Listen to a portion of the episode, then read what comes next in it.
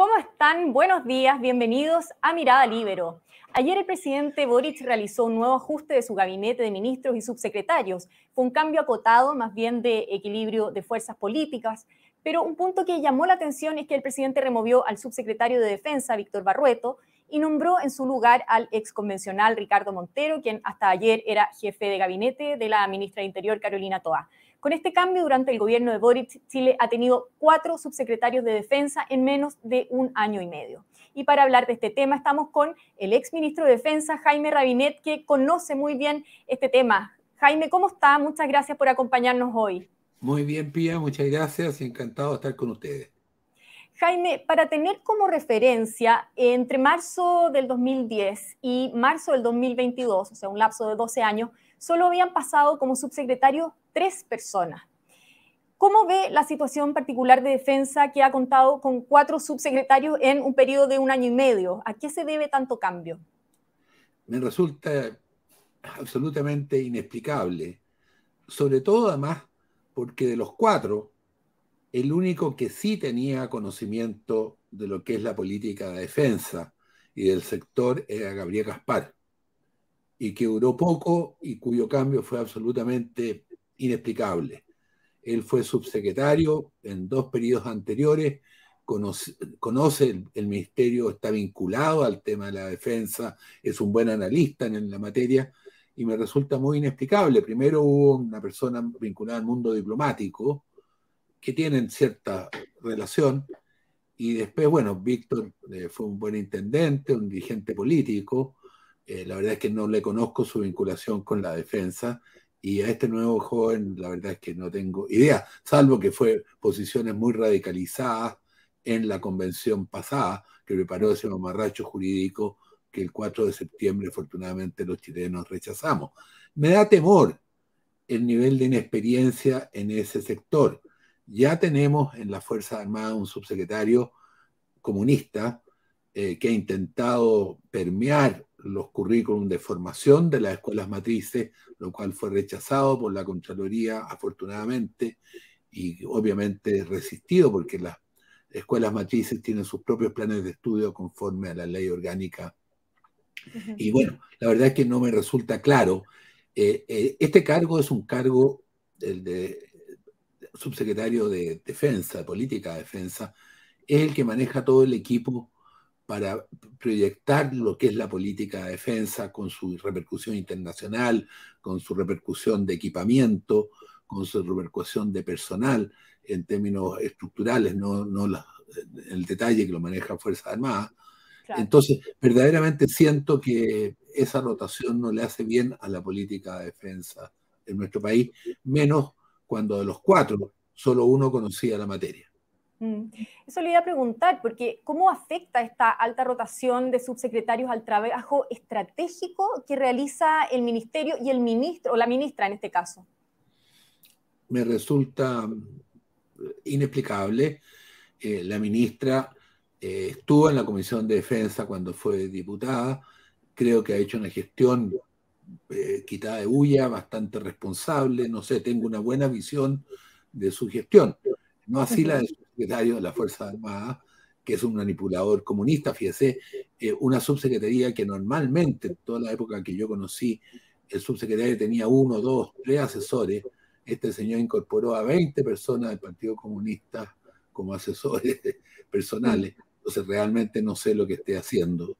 Y me preocupa sobremanera el que la política de defensa, que es como el ingrediente que debe alimentar a la ministra, tenga tan alta rotación. No puedo decirle, Pía, si esto implica también la salida de los directores de los departamentos. No lo sé.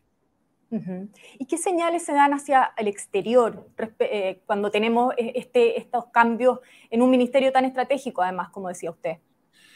Bueno, muestra, yo creo que de alguna manera, la poca relevancia que le da el presidente de la República, sobre todo al poner a gente sin un conocimiento previo de esa materia. A mí, le vuelvo a reiterar, Gabriel Caspar es dirigente del Partido Socialista, ha sido socialista toda su vida, es un hombre que conoce el sector y que yo creo que era muy bien considerado por las Fuerzas Armadas también y los expertos como un interlocutor válido. Me preocupa la absoluta ignorancia de quienes llegan en la materia específica a un cargo tan técnico como es ser subsecretario de Defensa. Y respecto a la salida de Víctor Barrueto en particular, Daniel Andrade, de, eh, involucrado en el caso por, de la Fundación Democracia Viva, trabajó en la Subsecretaría de Defensa y durante su corta estadía se le asignó una beca completa para estudiar en la NEPE eh, y se le mandó también a un seminario en China. ¿Cree que esto podría tener que ver con la salida de Barrueto? No sé si está al tanto si así, de esto. Si así fuera, sería una consecuencia justificable, porque yo creo que ahí ha habido manipulación política absoluta y este señor Andrade es pájaro de cuenta. Ya. Jaime, eh, ¿qué le pareció en general el cambio de gabinete que vimos ayer?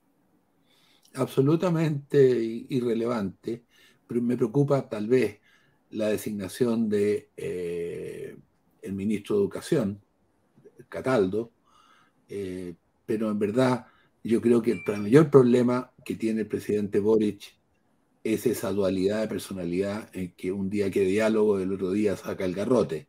Entonces no es fácil eh, dialogar. Y yo creo que lo que tiene que entender de una vez por todas es que no tiene mayoría en el Parlamento, y apenas un 30% con tendencia a la disminución de apoyo ciudadano. En mm. las elecciones ha tenido fuertes derrotas, tanto el 4 de septiembre del año pasado como el 7 de mayo de este año.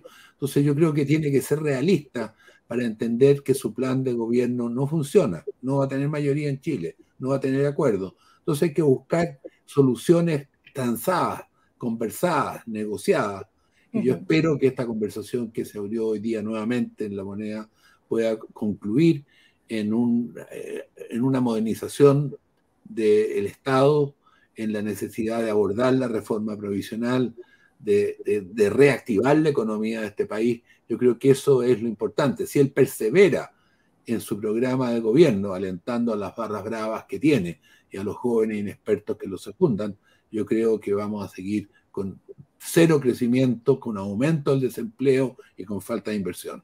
Y quienes más lo sufren son los más pobres. Mm. Y por último, Jaime, eh, ¿cómo ve al presidente? Usted decía, está entre estas dos almas. Este nuevo gabinete, eh, ¿cómo podría reforzarlo a él eh, en, su, en su conducción del, del gobierno? Yo creo, Pia, que son una manga de cabros inexpertos que asumen ciertos ministerios sin ninguna experiencia previa, eh, me preocupa. Quizás el que más la tenga es justamente Cataldo, pero es el más peligroso de todos en el Ministerio de Educación. Por eso yo creo que aquí no es problema de los ministros. Creo que el presidente tiene que tomar una decisión. Creo que está en el mismo dilema que tuvo Salvador Allende 50 años atrás. O le para el carro a sus partidarios, diciéndole, señores, no puedo cumplir el programa que ustedes me prepararon, necesito conversar, dialogar con la oposición y buscar acuerdos, o va a seguir dándose cabezazos contra la muralla con gran sacrificio para Chile, en términos de que los que más sufren son los más pobres por la falta de crecimiento, desempleo y paralización de la economía.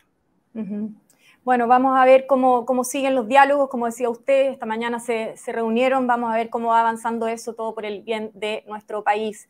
Jaime, muchas gracias como siempre por haber sido tan amable de estar en Mirada Libero. Encantado, Pía, y en las órdenes. Soy un muy bien. del libro, me gusta mucho. Muchas gracias. Yo me despido también agradeciendo su sintonía, en particular a los miembros de la Red Libero que hacen posible este programa. Nos volvemos a encontrar en cualquier momento con más Mirada Libero. El Libero, la realidad como no la habías visto. Haz que estos contenidos lleguen más lejos haciéndote miembro de la red Libero.